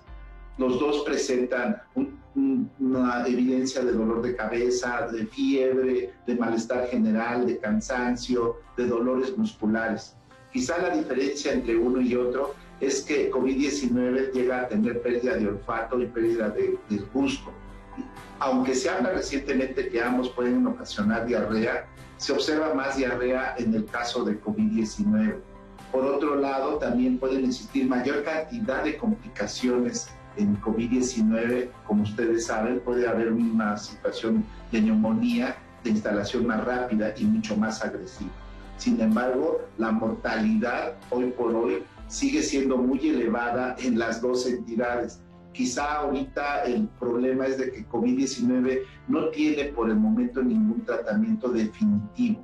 En, en, cambio, influenza sí existe tratamiento farmacológico. Aunque las dos tienen posibilidad de ser eh, disminuidas con vacunación, influenza es una situación obligada que debemos hacer cada año. Por el momento COVID-19 no sabemos con qué periodicidad debemos de vacunarnos, dado que apenas estamos terminando una primera dosis de vacuna o un primer grupo de vacuna, mejor dicho, este, en toda la población. Por ese motivo debemos de tener mucho cuidado y continuar nuestras medidas de protección que es, son útiles para, las dos, para los dos tipos de infecciones. Doctores, ¿nos pueden explicar cuál es la importancia de hablar de la diferencia entre COVID-19 e influenza? Pues en realidad tiene que ver un poco más con eh, un asunto epidemiológico y de, y de, contacto, pero incluso ya habíamos mencionado que una de las cosas positivas de, de eh, toda esta pandemia eh, es que hemos aprendido que cuando tenemos síntomas respiratorios nos debemos de aislar, independientemente de si esto es COVID o es influenza. Eh, debido a, cómo nos trató la pandemia y todo, el tipo de, de situaciones que vivimos, eh, pues quizá una de las principales razones por las que se quiere hacer esta diferencia, eh, pues es para ver cuál es la posibilidad de que mi paciente se ponga grave o no, y por eso quiero distinguirlo. Eh, la realidad es que es una, es una diferencia difícil, clínicamente hablando, eh, y no es algo que, que debería quedar simplemente para eh, el paciente decidir, ¿no? Ah, yo tengo COVID, ah, no, yo tengo influenza según este o este síntoma. Eh, esa diferencia la debería hacer un médico, sin lugar a dudas. Porque ambas son enfermedades que tienen un potencial de complicar al paciente de manera severa y terminar en una, en una terapia intensiva. Ahora, la diferencia aquí es que para la influenza, ahorita en este momento sí hay un tratamiento. Para COVID aún todavía no lo tenemos. Eh, ¿Cuál es la importancia de vacunarse contra la influenza? Yo creo que esa es la, la parte más importante que han tocado ahorita. Finalmente, eh, las glicoproteínas del virus de la influenza. ¿Qué es esto, doctor? Eh, son las eh, proteínas que recubren, digamos, o, que, o que, que, recubren al virus de la influenza y que lo identifican. Ajá. Nosotros le llamamos H-alemaglutinina y neuraminidasa N, por eso es HN. Y siempre tiene cambios en estos serotipos, ¿no? de ahí que cuando ha habido los brotes en el 17, 1917, que, que fue hacia el H1N1, sí. que fue muy fuerte, y por eso hizo H1N1. Y en el 2009, aunque fue en menos eh, repercusión, obviamente, también fue un cambio en esta expresión de serotipos y nuevamente en, la, en el 2019 que lo tuvimos. Entonces, finalmente, eh, la, la, lo que hacen cada vez que se hace la vacuna se hace una actualización de los serotipos que estuvieron más frecuentes el año previo. Es decir, el biobanco de la vacuna del 2021 trae lo que estuvo más frecuente en el 2020. Si yo me vacuné en el 2020, traigo lo más frecuente del 2019, siempre contemplando H1N1. Eh, de ahí que siempre es importante estarnos vacunando de modo anual. Ok. Eh, déjame explicarle esto para que les quede perfectamente claros con peras y manzanas. Nosotros, digamos yo, la familia Bandera, somos el virus de la influenza. Y hay diferentes cepas, habemos yo, habemos mi hermano Eduardo, perdón que yo lo embarré, pero espero que no esté viendo el programa, pero nosotros somos los que infectamos durísimo el año pasado, entonces van a hacer vacunas contra él y contra mí este año para proteger a las personas, porque eso quiere decir una cepa miembros de un cierto grupo de virus que son levemente diferentes. En la familia vemos varias personas, no somos totalmente idénticas, esto es para que me lo entiendan. Y a lo mismo se refiere con las cepas nuevas que han ido saliendo del COVID, porque el otro inclusive un video que decía, es que hay una cepa nueva que se llama cepa, que es gravísimo. No, no cepa. La cepa es la diferencia que hay entre uno y otro y ese dejen que los médicos se preocupen. La ventaja de la vacuna es que te va a cubrir contra lo más común, pero una realidad que vimos el año pasado es que casi no hubo influenza. ¿Por qué? Por las medidas que se tomaron contra el COVID. Ahora, ¿influenza en niños? Sí, bueno, influenza en niños, a diferencia de, SARS-CoV-2, bueno, de COVID-19, influenza en niños sí es mucho más agresiva, ¿no? Incluso la vacunación en niños contra influenza pues va desde los seis meses de edad en adelante y anual también, porque bueno, antes de los seis meses se transfieren anticuerpos a través de la lactancia materna. Entonces, los niños menores de dos años se ponen graves por influenza, terminan hospitalizados, terminan intubados y con alto número de, mortalidad. De mortalidad. Eh, a diferencia de, SARS-CoV-2, que por el mecanismo por el cual se infectan eh, los, niños, pues afortunadamente los casos por lo regular son leves, ¿no? En, su mayoría, aunque sí se infectan y también hay defunciones, pero son mínimas. Entonces, la vacunación, tanto en niños como adultos, de cualquier enfermedad, lo es todo. O sea, es básica. Ok, vamos a ver una cápsula de la importancia de la vacunación contra la influenza. Es muy importante aplicarnos la vacuna de influenza cada año. Todos nos debemos de aplicar la vacuna a partir de los seis meses de edad. Esto es porque cada año cambian los virus de influenza que van a causar enfermedad y para que nos proteja la vacuna nos tenemos que aplicar anualmente la vacuna que trae los nuevos serotipos. La Organización Mundial de la Salud, junto con muchas otras organizaciones, están revisando cuáles serotipos del virus de influenza van a estar causando enfermedad cada año y esos son los que van a estar en la vacuna. Y hay que aplicárnoslo lo más temprano posible antes de que empiece la temporada invernal, que es cuando tenemos más casos de enfermedad de influenza. Entonces tenemos que llegar preparados a esa temporada de influenza con la vacuna para que no nos vaya a dar. El mejor momento es entre octubre y diciembre aplicarse la vacuna todas las personas a partir de los seis meses de edad y sobre todo los que tengan riesgos como enfermedades como diabetes, hipertensión, obesidad, problemas pulmonares, cardíacos, etcétera, etcétera, las mujeres embarazadas, los menores de 5 años y los mayores de 65. Hay que aplicárnosla a todos, pero estos grupos son muy importantes porque son los que tienen mayor riesgo de complicarse. Y también, si todos nos la aplicamos, evitamos transmitir la enfermedad. Si yo me aplico la vacuna, no la llevo a mi casa y no se la paso a mi esposa, a mis hijos, a mis papás, etcétera, etcétera. Y entonces cortamos la cadena de transmisión y eso hace que todos estemos protegidos. La vacuna de influenza, así como otras vacunas, nos protegen a nosotros y protegen a los que estamos alrededor. Por favor, vacúnense, no olviden, estamos en el momento adecuado y en el momento preciso de vacunarnos para prevenir la influenza en esta temporada de influenza 2020-2021. Sabemos que hay influenza allá afuera, qué bueno que ahorita este año ha habido abundantes vacunas, la gente se está vacunando mucho contra la influenza, que sabemos que es nuestra arma más fuerte contra esta enfermedad, que si nos remontamos al siglo pasado hay que decir las cosas como son, fue una pandemia terrible, fue una pandemia en el 17, creo que mató 100 millones de personas. Esta influenza, afortunadamente ha avanzado la ciencia, pero no podemos quitar el dedo del renglón. ¿Qué le podemos decir a las personas que están reacias a vacunarse? Pues ahí, ahí hay muchas cosas que decir realmente. Eh, podríamos poner el COVID como el primer ejemplo, ¿no? ¿Qué es lo que se siente tener una enfermedad para la que no hay tratamiento y que realmente tiene la complicación, eh, más bien nos puede llevar a la muerte? Pues, y cómo el tener una vacuna ahora se convierte en una, en una gran herramienta para tratar de, de cortar esta situación. Eh, y que nos pone una perspectiva completamente diferente a como estábamos hace un año. Exacto. Entonces, eh, considerando que, el hacer una vacuna es un proceso científico que lleva mucho trabajo eh, y trae mucho respaldo con muchas pruebas antes de lanzarse simplemente a, ponerla, lo primero que, quizá sería bueno pedirle a los pacientes es confianza. ¿no? es, hay tanta, debería tenerse tanta confianza a una vacuna como a un medicamento. Los procesos científicos para hacerlas son los mismos. Y con lo mismo, eh, suele, suele pasar mucho en nuestras interacciones con los pacientes que el paciente parece como negociar el poner la vacuna o no ponerla. ¿no? Eh, bajo cualquier circunstancia. Es que si ya tengo una vacuna, ¿para qué me pongo otra? ¿O por qué no me las pongo juntas? Eh, y me gustaría simplemente reforzar una, una política de salud pública que tiene México desde hace muchos años, que es su programa nacional de vacunación. A nuestros hijos los vacunamos con tres vacunas al mismo tiempo, ¿no? Y ahora resulta que nosotros no nos queremos poner este, ni siquiera dos vacunas juntas, no vaya a ser que nos pase algo, ¿no? Entonces, sí se puede poner COVID, sí se puede poner influenza a la vez prácticamente.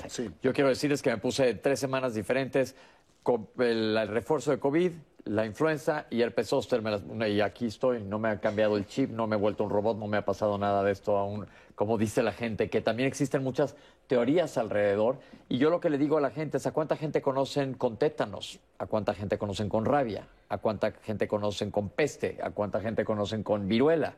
Todo es gracias a las vacunas. No sé por qué ha aparecido este movimiento tan atroz que aparte una cosa que es muy duro lo que voy a decir, pero el no vacunarte es un acto de egoísmo porque no estás pensando en los demás. Porque aquí sí necesitamos la ayuda de todos los demás para poder controlar esto. ¿Qué pasa en niños? Sí, pues pasa algo muy similar. De hecho, creo que es tarea de todos los médicos, desde primer contacto hasta altas especialidades, de disminuir o disipar estas, estos mitos, estas dudas que hay respecto a las vacunas. Eh, yo llegué a escuchar, eh, pues igual, comentarios de médicos eh, en general, pues diciendo que no vacunaran a un niño porque le podría dar influenza o podría complicarse, etcétera. Me voy a detener ahí. Acláralo de una vez, doctora. El vacunarte no te puede dar la enfermedad. Exacto, por el, el tipo, cómo está constituida la vacuna, o sea, no te puede dar como tal la enfermedad, sí te puede dar efectos secundarios como dolor de cuerpo, dolor de cabeza, eh, escurrimiento nasal, ¿no? Que mucha gente pensaría, pues ya me infecté, pero no es así. Eh, hay personas que tienen más reacción que otras, ¿no? Pero al final no es nada grave ni que ponga en riesgo la vida y mucho menos va a ser como si realmente te diera la enfermedad, ¿no? Yo eso se los aclaro mucho a los adultos que dicen es que tengo miedo de la siguiente dosis porque en la primera me dio fiebre y me sentí muy mal. Y yo digo, volteamos, volteemos a ver a los niños. ¿Qué te dice el pediatra? Quitémonos ahorita, olvídense de la mente de la vacuna de COVID o de influenza. ¿Qué te dice el pediatra cuando vacunas a tus niños de las vacunas normales? va a llorar, va a estar irritable, no va a dormir y probablemente le dé fiebre. Pues lo mismo está pasando con las vacunas en adultos, pero ahora súbitamente ha habido mucho pánico y este y sobre todo el cuestionamiento de la gente. Se vale cuestionarse, pero para eso que está la ciencia y es transparente, la ciencia es totalmente transparente y pueden revisar todos los estudios, la Organización Mundial de la Salud. Hay diferentes organizaciones, cada asociación de alergología, de pediatría, de neumo, de medicina interna, ahí está toda la información basada en evidencia por si no quieren creer aún, porque me, me llamó la atención este fin de semana, conocí a alguien con sobrepeso que me dice, es que me recomendaron unas inyecciones buenísimas para el sobrepeso como derivados de la insulina. Y le dije, ¿Y qué opinas de las vacunas? No, yo no voy a vacunar de nada. Le dije, ¿por qué no investigas mejor esa medicina que acaba de salir, que no tiene el respaldo que tienen las vacunas? Entonces entras en una dicotomía que es interesante y es bien importante. Entonces, las vacunas que hay ahorita contra influenza nos protegen contra las cepas que están circulando. Y nos podemos poner la vacuna a la vez que nos pongamos el refuerzo o la vacuna, la gente ahí rezargada todavía de COVID-19. Una pregunta, doctores. cuando un paciente tiene síntomas, ¿Cómo saber o cuándo irse a checar a ver si es COVID-19 o si es influenza? Pues en realidad eh, depende mucho del momento epidemiológico en el que estemos. A ver, que tradúceles eh, eso. Sí, el año, el año pasado, por ejemplo, todo paciente que tenía síntomas, eh, nosotros lo teníamos que interpretar como que fuera COVID. Ok. y debido a que en las pruebas que hacíamos no estaba saliendo influenza, pues incluso descartábamos influenza. Este año eh, pues el comportamiento parece ser diferente. Ya, aparece, ya han aparecido algunos casos de influenza eh, y pues el COVID sigue estando aquí en, la mira y tenemos que, seguir siendo cuidadosos. Probablemente la respuesta va a ser eh, todo paciente que tenga síntomas respiratorios debería considerar que tiene COVID hasta que se descarte, ¿no? Y esta tiene que ser una decisión médica. Ok, y, y si está el cuadro eh, florido, se debe hacer una prueba de influenza también. Correcto. ¿Cuándo se empieza el tratamiento para influenza? Porque para ahí sí, sí hay manejo, que eso es importante que lo sepan. Siempre es en las primeras 48 horas para que realmente sea efectivo. ¿Y cuánto, dura, cuánto tiempo dura más o menos? El tratamiento es por cinco días. Ok, perfecto. Citlali, ¿tienes más comentarios? Tenemos muchísimos comentarios. Gracias por esta participación tan amplia del día de hoy. Y mira, vamos a sacar primero las llamadas. Tenemos hoy una llamada anónima que es una persona que tiene tres meses con tos y dice que son secreciones blanquecinas por las mañanas. Esto puede ser una infección, puede ser una alergia. Que, eh, ¿Cómo la podrían orientar?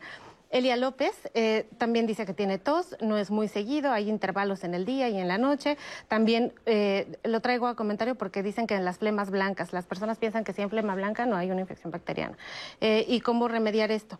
Teresa Salazar eh, le pregunta, doctora, tips para bebés para evitar enfermedades respiratorias y qué hay sobre los niños que van a las guarderías, si estos niños están más curtidos y tienen mejor sistema inmunológico que otros, porque hay un comentario muy interesante que el, pediatra le dijo que pues entre más vaya a la guardería, más se curte su sistema inmunológico. ¿Qué hay con respecto a esto? Y por el lado contrario, ¿qué hay con los niños que tienen un exceso de limpieza y un exceso de orden eh, por parte de las mamás? ¿Esto fortalece o les daña el sistema inmunológico? Esther Torres tiene una tía de 70 años y dice que hace cinco años tuvo el síndrome de Guillain-Barré. Dice que actualmente pues ella no se puede vacunar ni tiene esperanzas absolutamente de nada con ninguna con ningún tipo de profilaxis que tenga que ver con estas vacunas. ¿Qué le pueden decir y qué hay con las personas que tienen este síndrome y la vacunación? Señora, la señora Fonseca nos llama y dice que ella utiliza eh, broncodilatadores, pues está diagnosticada con enfermedad pulmonar obstructiva crónica. Eh, también tiene una catarata, dice que no le, pueden, no le pueden operar por usar estos broncodilatadores. Quiere preguntarles a usted si esto es verdad y eh, tampoco le han negado también la vacunación por este tipo de circunstancia. Rebeca Rodríguez dice que ella es alérgica al frío y le quiere preguntar al doctor Valente si se puede poner la tercera vacuna contra este COVID que es el refuerzo de AstraZeneca, y dice que tiene previamente dos vacunas de Astra. Eh, Hanna tiene muchas alergias y dice que, eh, bueno, ella ha padecido alergias todo el tiempo, se vacunó y les cuenta a todas las personas para animarlas a vacunarse que no tuvo absolutamente ninguna complicación. Pepe. Y tenemos también por aquí, son tantas llamadas hoy que de verdad, eh, Ari Villa está agradecida por la información clara y sencilla que le dan, que les están dando a las personas, doctores, y les dice que bueno, es muy importante el tema porque ella tiene alergias en primavera y tiene alergias en invierno, o sea, básicamente vive de alergias todo el año comenta que pasó una infancia terrible, pues estuvo medicada con antibióticos de manera brutal y que, bueno, pues es importante hacer conciencia de que no todo es eh, una infección respiratoria, sino que le demos la relevancia a las alergias, le parece bastante bien y les pregunta si el dolor que a veces puede haber en la, en la parte frontal o en los senos paranasales, nos dice, tiene que ver con la artritis facial, si eso existe o qué le pueden decir a Ari Villa.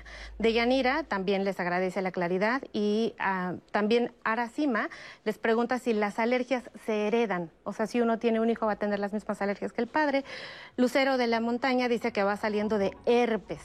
¿Se puede aplicar o no se puede aplicar alguna vacuna? Y nos preguntan sobre las embarazadas, si las mujeres embarazadas se pueden vacunar con seguridad con este tercer refuerzo eh, de que están poniendo de AstraZeneca.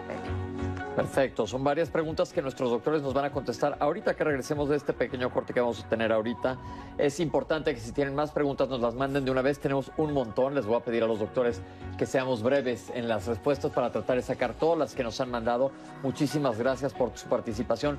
Lo que queremos aquí es empoderarlos ustedes, que les quede clara la información, la sepan utilizar y sepan tomar decisiones en base a lo que se ha visto aquí.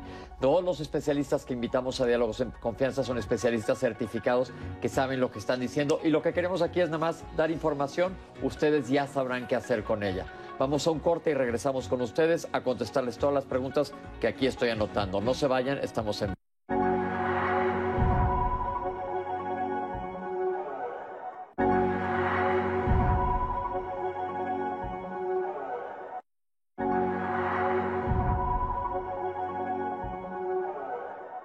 El frío tiene cierto efecto sobre las estructuras respiratorias, como ya mencionaron, y nosotros todos los días producimos moco.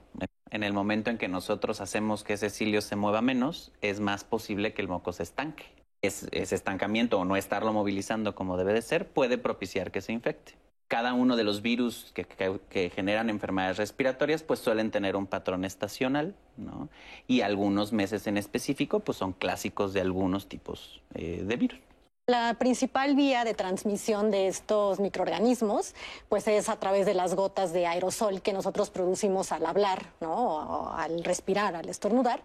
Esa conglomeración pues favorece la, llegada o la percepción de, estos microorganismos. Las infecciones respiratorias principalmente pues, se, contagian a través de vía respiratoria las ventanas o el tener ventanas o ventilación natural o espacios abiertos que permitan mayor circulación del aire también puede ayudar a prevenir todo este tipo de enfermedades respiratorias durante esta época invernal. ¿Quiénes causan las infecciones de vías respiratorias comúnmente? Principalmente son eh, agentes virales. virus. Virus. En menor proporción, pues sí, también bacterias, pero dentro de los virus, pues hay un amplio espectro. El virus incitial respiratorio es de los más comunes, influenza, por supuesto, adenovirus, rinovirus, que dan síntomas muy similares, ¿no? Y luego de ahí también la confusión, faringitis, laringitis, eh, amigdalitis, también en, niños pues es este, más común. Es muy importante que exista esta relación entre el médico y el paciente, de modo que si el médico dice, oye, yo no veo esos datos, el paciente tampoco exija, es que quiero el antibiótico. Si el médico ve los datos y dice, hay que dar un antibiótico, pues que el paciente eh, lo tome al pie de la letra. La mayoría de las enfermedades infecciosas virales se van a autolimitar en un periodo de tiempo con una media, salvo el COVID, de siete días eh, aproximadamente. ¿Qué es polinización, si eso se lo pudiéramos explicar a la gente? Los árboles tienen un ciclo de vida, o las plantas tienen un ciclo de vida en el que tienen que polinizar finalmente para poderse reproducir. Generalmente las alergias tienen un patrón, tienen ciertos patrones, ¿no? Eh, casi siempre estacional. Estás lleno de moco, ¿no? Entonces, eso no significa que te estés infectando, solo que tu cuerpo está reaccionando y produciendo más moco ante el estímulo ambiental.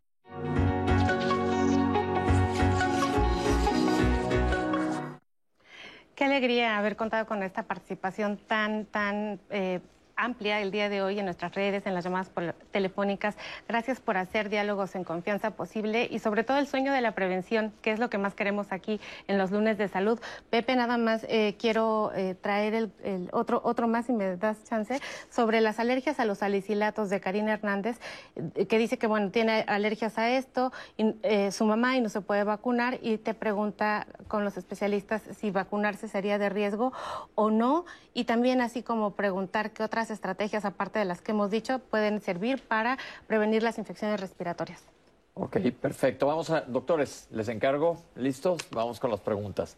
¿Es importante cubrir el tórax y el cuello para que no me enferme? Pues sirve más hacer otras cosas como ventilar los espacios y usar cubrebocas. Ok, pues si no anden despechados, yo me acuerdo que decían tápate aquí para que no te enfermes, pero eso también es como de mi mamá, ma, sorry, pero así, es, así son las cosas. ¿Cuánto tiempo se debe de usar un cubrebocas y si se puede dormir con cubrebocas? Pues en realidad el tiempo más o menos que se recomienda es que se use entre 6 y 8 horas eh, y no es necesario dormir con cubrebocas. Perfecto. ¿Las hierbas como la equinacia sirven para el sistema inmune? No, no, no gasten sus recursos en eso. Tomen líquidos, dormir bien, dejar de fumar, bajar de peso, definitivamente la pandemia nos lo enseñó, y el ejercicio diario.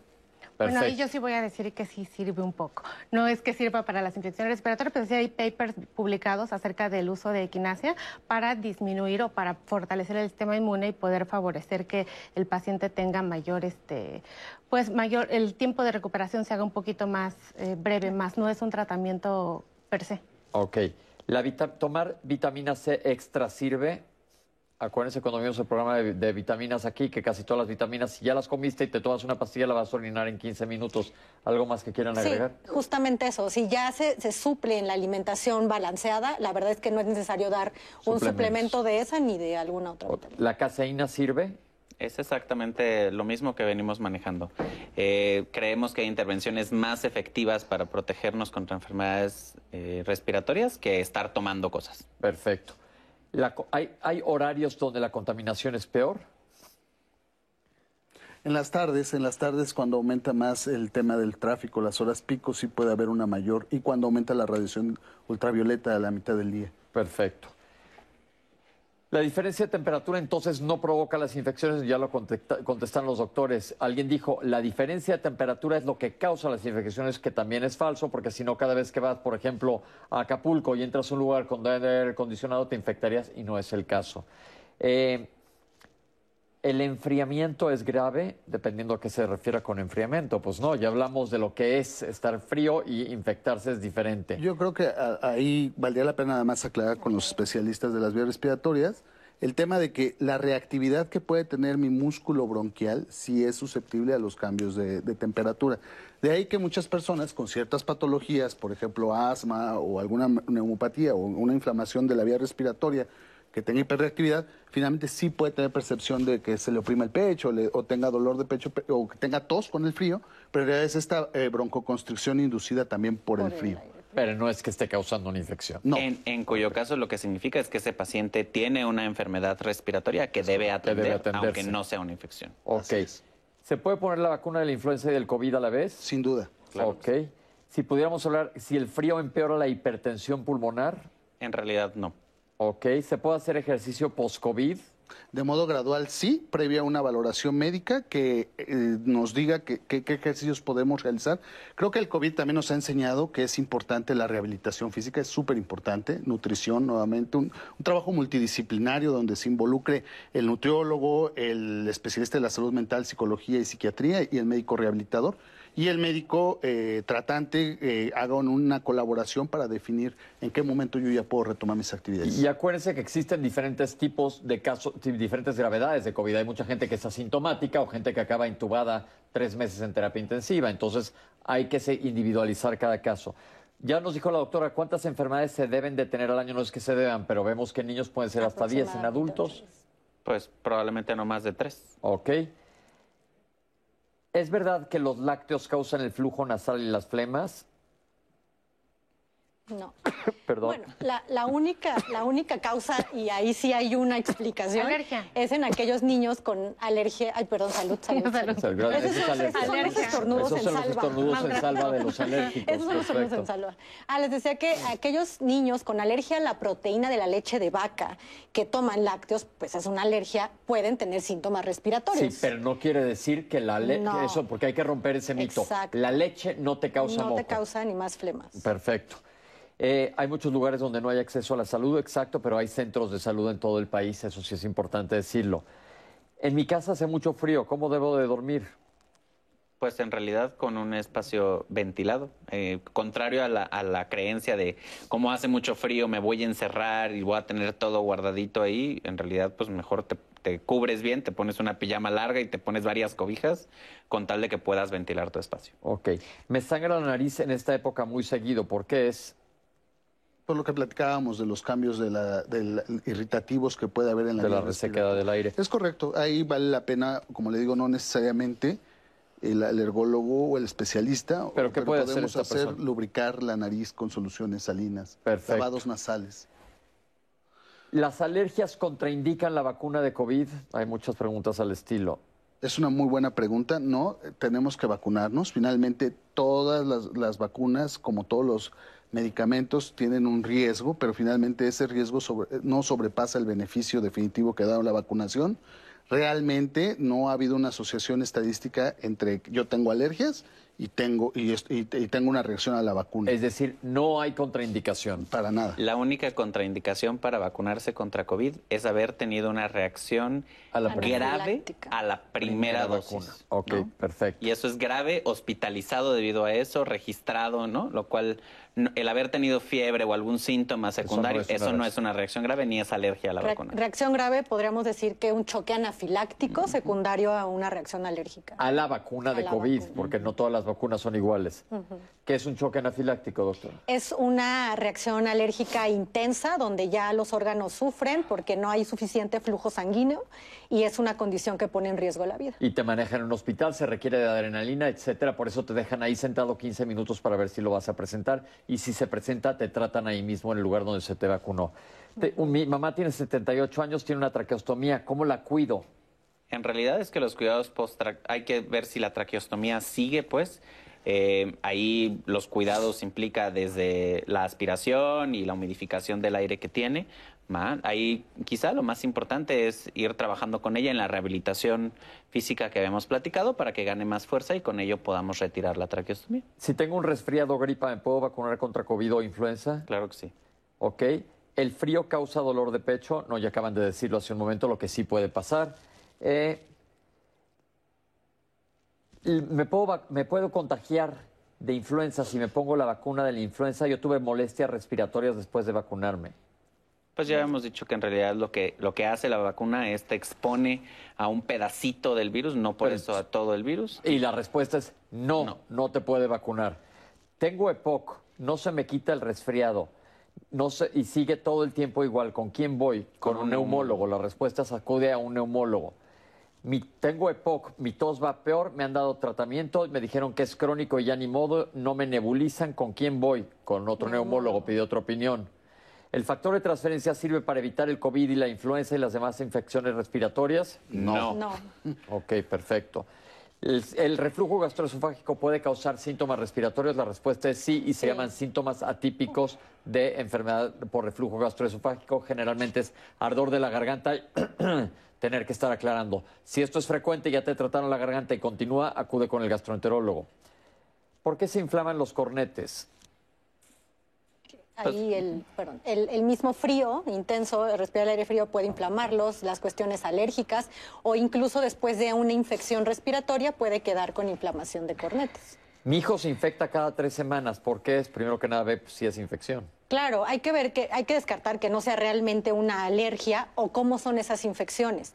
Hay otras entidades como inmunodeficiencias o alguna otra eh, enfermedad que puede generar que los niños se infecten recurrentemente. Habría que valorarse por un pediatra. Gracias. Tengo alergias y me dan de tratamiento Montelucas, pero ¿cómo sea que soy alérgica? ¿Hay manera de saberlo? Sí, habría que acudir a una valoración con un médico alergólogo certificado. Él, eh, de acuerdo al constructo diagnóstico, a la exploración física, hará los estudios de extensión eh, necesarios. Finalmente, creo que voy a, ser un poquito más puntual en esto. Nosotros tenemos alergenos intramuros y extramuros. Los intramuros son los que prácticamente están todo el año ácaros, este, hongos de la humedad, algunos epitelios del perro, el alergeno del gato, y tenemos extramuros como los pólenes de árboles, pastos y malezas, que gracias a herramientas como la Red Mexicana de Aerobiología ya sabemos cuáles son los que están aquí en México y de acuerdo a eso es lo que hacemos o lo que probamos en lugares, eh, hospitales como en el Instituto Nacional de Enfermedades Respiratorias donde yo estudié la especialidad, o en el Centro Médico Nacional donde, donde en el siglo XXI donde laboro, o en los consultorios de los alergólogos ¿Y qué tanto hay acceso en las comunidades rurales en el país? Eh, siempre hay centros de, referencia. Finalmente, el, Instituto Nacional de Enfermedades Respiratorias, especialmente es un instituto abierto a población en general es donde yo tuve la fortuna de formarme, y ahí es donde se, reciben pacientes de comunidades remotas. Seguramente a nivel estatal también, y porque somos una especialidad que al final del día cada vez es más, es más necesaria. Finalmente, como la pregunta que decías, tengo EPOC, ok, tienes EPOC, pero tiene muchas infecciones respiratorias altas eh, o, o, gripes, era la pregunta. Yo creo que ahí me detendría un poco y diría, mejor el internista que lo vuelva a revalorar, porque sí tendríamos que definir, porque hay una, hay una población de gente que no detectamos que tuvo asma durante la infancia, que a lo mejor no se detecta durante el adulto y llega a ser un, un traslape entre EPOC y, asma. Entonces creo que sí es relevante que si la persona no solamente tiene EPOC, sino también está teniendo molestias respiratorias altas, creo que sí tiene que caer en manos de un buen internista para que haga un constructo diagnóstico y defina si a lo mejor no es una inmunodeficiencia que pasamos por alto o si no es una alergia que se está cronificando. Sí, porque una alergia no tratada puede ser crónica y llegar a ser asma y, por ende a llegar, a llegar a ser una enfermedad pulmonar obstructiva crónica a largo plazo. Me vacunaron contra el neumococo. ¿Cuánto margen tengo que esperar para vacunarme contra el COVID y la influenza? No hay un margen como tal. Creo que esta, este concepto es muy importante. Nosotros en, a lo largo de nuestra vida estamos expuestos a distintos agentes. Eso es el exposoma. Y nosotros tenemos algo que se llama inmunobiografía. Antes la gente le llamaba inmunosenescencia a cómo iba envejeciendo o, deteriorándose el sistema inmune del adulto mayor. La verdad es que no, no necesariamente. O sea, todos tenemos una historia inmunológica a través de las exposiciones que vamos teniendo, que es la inmunobiografía. Y la forma más sana de irla construyendo también es a través de la vacunación. Por eso eh, es importante que las personas se sigan vacunando contra influenza, que el adulto mayor se siga vacunando contra neumococo y que evidentemente reciban su vacuna contra COVID. Ok. ¿Las alergias se curan? Existen fármacos que pueden modificar la enfermedad, particularmente una vez que ya se, identifica cuál fue el agente causal, se puede hacer un tratamiento personalizado, que es la inmunoterapia específica, y otro tipo de herramientas que podrían llegar a mejorar la calidad de vida de los pacientes. Ok, que se... Sí, Ay, doctor. En pediatría sí hay algunas alergias, no es que se curen, sino que con el tiempo van disminuyendo, Desapareciendo. van desapareciendo, como por ejemplo, principalmente las alimentarias. Alergia al huevo, a la proteína de leche de vaca, conforme los niños crecen, pueden evitarse. A ver, eh, ya también el doctor dijo que hay maneras de eliminar los alergenos, la solución salina en la nariz para humecta la nariz y, te, y te elimina, ya se había dicho, elimina los alergenos. ¿A cuántos antígenos se expone una prueba de alergia? Vuelvo a repetirlo, prácticamente tenemos ya ubicados los que son lo que se llama perennes a lo largo de todo el año, que son intramuros, y los extramuros que se determinan de acuerdo a la Red Mexicana de Aerobiología. Perfecto. ¿Es lo mismo una influenza a un catarro común? En general, no. La influenza suele, ser, suele tener síntomas más graves. Ok. ¿Es diferente el tratamiento a COVID al de influenza? Sí, el COVID, por, desafortunadamente, no tenemos tratamiento. Tengo tres meses con tos, ¿qué hago? Ir al, ir al doctor, ve a ver al neumólogo a ver qué te está pasando. ¿Las flemas blancas quiere decir que no es grave? Re- Recuerde, hay que recordar, esto es bien importante, que la, la tos, la flema o el tipo de tos no es una enfermedad, sino es una manifestación de algo subyacente. Entonces, alguien que tiene tos puede ser por muchas causas, desde el reflujo hasta enfermedades pulmonares, etcétera. Entonces, se tiene que tratar para ver la causa, o sea, no quitar la tos así nada más con un jarabe, sino ver por qué está teniendo tos. ¿Es verdad que los jarabes para niños son malos? Pues no es que sean malos, pero nada más nos enmascaran el, el síntoma, ¿no? Pero no vemos cuál es el fondo de por qué tiene tos. ¿Cómo cuidar a los niños en las guarderías? Pues ventilación, eso es importante, ventilación. Ahora, pues en mayores de dos años, importante el uso de cubrebocas, higiene de manos, es una medida de salud pública muy básica y muy importante a la vez. Y pues principalmente, y vacunación. Y que no fumen los papás o los En las abuelos. guarderías, Ah, bueno, Ok. pero- Ahora, ¿es verdad que mientras más expuestos estén los niños a diferentes alergenos como en guarderías o etcétera, es más fuerte su sistema inmune y que los niños que son muy limpiecitos tienen mayor deficiencia del sistema inmune? Existe una teoría, es la teoría de la, De la higiene. higiene. La teoría de la higiene eh, sí hace ver que finalmente, volvemos a lo mismo del exposoma, a lo largo de tu vida tú tienes una inmunobiografía, te tienes que exponer, tienes que estar en contacto con el ambiente y finalmente eso va a hacer que tu sistema inmune se vaya haciendo más robusto a lo largo de tu historia. Ok, perfecto. Esto no quiere decir que los tengan como Tarzán de los monos, sino nada más que tengamos cu- cu- cuidados generales. Mi tía tiene 70 años, tiene Guillain-Barré, tuvo Guillain-Barré y le dijeron que no se puede vacunar. Esto es falso, sí se puede vacunar sí, aunque puede haya tenido Guillain-Barré. Ok. Eh, Enfermedad pulmonar obstructiva crónica manejada con bro- broncodilatador, pero dicen que no la pueden vacunar. Más bien yo creo que la deben vacunar con Es mucho más quizá razón. una de las de pacientes riesgo. que más lo necesitan. Más lo necesita. ¿Existe la alergia al frío? ¿No? Ya lo platicamos. Ok, no es que seas alérgico al frío. Y estas personas que no aguantan el frío, como uno, ¿se pueden vacunar contra COVID? Yo ya me vacuné. Sí, sin duda. Ok, yo creo que la que está sufriendo alergias es allá. Algo hay aquí que hace alergia. Tengo alergias todo el año. ¿Qué hago? Ir al alergólogo. Ir al alergólogo. Me dio artritis facial, eso nunca lo había escuchado. Yo tampoco. Tampoco. Tampoco, si nos pudieras aclarar a qué te refieres, estaría buenísimo. Eh, si tengo gripa, ¿me puedo vacunar? Ya dijeron que sí. ¿Las alergias se heredan? Sí, es, una, es un padecimiento eh, autosómico eh, dominante con penetrancia variable, es decir, de un hijo que yo tenga, de cuatro hijos que tenga, uno puede tener alergia. Y si mi pareja o mi esposa en este caso tiene, también es alérgica, aumento ese riesgo a 50%. En mi casa son dos de cuatro salimos súper alérgicos. Eh, acabo de tener herpes zóster, ¿me puedo vacunar? Sí. ¿Las embarazadas se pueden vacunar? Claro Se que sí. deben vacunar. Ok, se deben vacunar porque son grupo de riesgo. La vacuna de la influenza, me, to- tú- me vacunaron contra la influenza, pero me toca el refuerzo de COVID. ¿Me puedo vacunar? Sí. Por Porque mu- muchas enfermeras dicen que no. No, señoritas enfermeras, por favor, entérense de lo que dice la salud. Sí se pueden vacunar, deben de vacunarse. Yo les dije, yo en tres semanas me vacuné de tres cosas y aquí estoy. Tengo alergia a los salicilatos. Me dijeron que la vacuna es un riesgo, ¿es verdad? No, no necesariamente. Ok, sacamos prácticamente todas las preguntas. Nos... Ah, alguien dice que si es bueno cortarse los pelos de la... Vibrisa se llaman los pelos de la nariz. ¿Es bueno cortárselos? Pues No. por estética nada más, pero no es bueno. O sea, para eso están, ¿no? Para detener los microorganismos. Ok, pero tienen una sí son- función. Entonces, nada más recórtenlos, sobre todo si les salen así, pero no, pero no, no, no se los No corten. todos. Es que hay unos que van ahora que les ponen una cosa de cera y se los arrancan como una tortura china. Claro, Eso no- tienen, tienen función. Eso, tienen eso no es lo ideal. Ok, esa pregunta iba por allá arriba en las cabinas. ¿Alguna Saludos, Pepe, pregunta? saludos. Saludos al doctor Valente Maldonado de parte de Alejandra Valleza. Dice que sus alergias le disminuyeron muchísimo desde que lo ve, que es un excelente doctor y que lo recomienda ampliamente. Muchas ¿Qué gracias. tal? Perfecto. ¿Tienes alguna algo que haya quedado en el tintero? Pues Pepe, casi salieron todas, todas, aunque estén repetidas, siempre estamos aquí escuchando cada duda, cada comentario. Salieron absolutamente todas, a lo mejor no tan eh, explícito el nombre, pero Sí, pero absolutamente todo aquí está. Entonces, doctores, tenemos dos minutos rápidamente, doctora. ¿Qué le quieres decir al público? Claro, bueno, eh, primero no bajar la guardia ante las medidas de- que, ya hablamos, distancia, ventilación, em, higiene de manos y vacunación. Eso es básico, la vacunación es básica en todos los grupos de edades. Perfecto, doctor.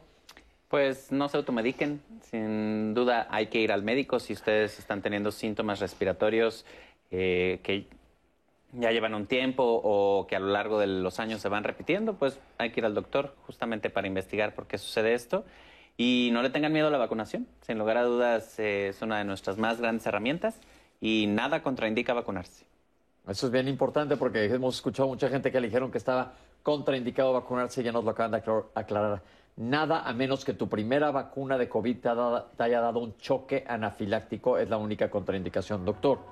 Hay que hacer lo que podamos modificar. Lo que podemos modificar es vacunarnos, comer bien, dormir bien, descansar, ser empáticos y también si me siento mal, ser paciente y, y descansar, ¿no? Creo que eso es algo bien puntual porque cuando no quieres descansar y quieres seguir trabajando es cuando presionas a tu médico primer contacto a que te dé el antibiótico. Ok, Creo no usen antibióticos, doctores. Los antigripales que, vi- que venden en las farmacias cuando tienes una gripa, ¿vale la pena tomarlos?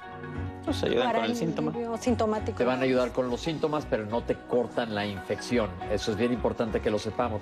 Pero yo creo que se ha dado muchísima información súper válida el día de hoy. Eh, se dieron puntos claves.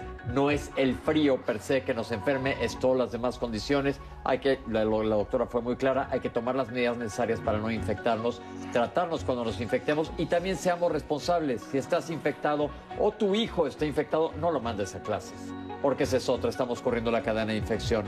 Bueno, pues nosotros llegamos al final del programa. Les queremos agradecer. Gracias a nuestros intérpretes, doctores. Gracias por acompañarnos. Y Citlali, mil gracias. y quédense en el 11, sigue aprender a envejecer. Gracias.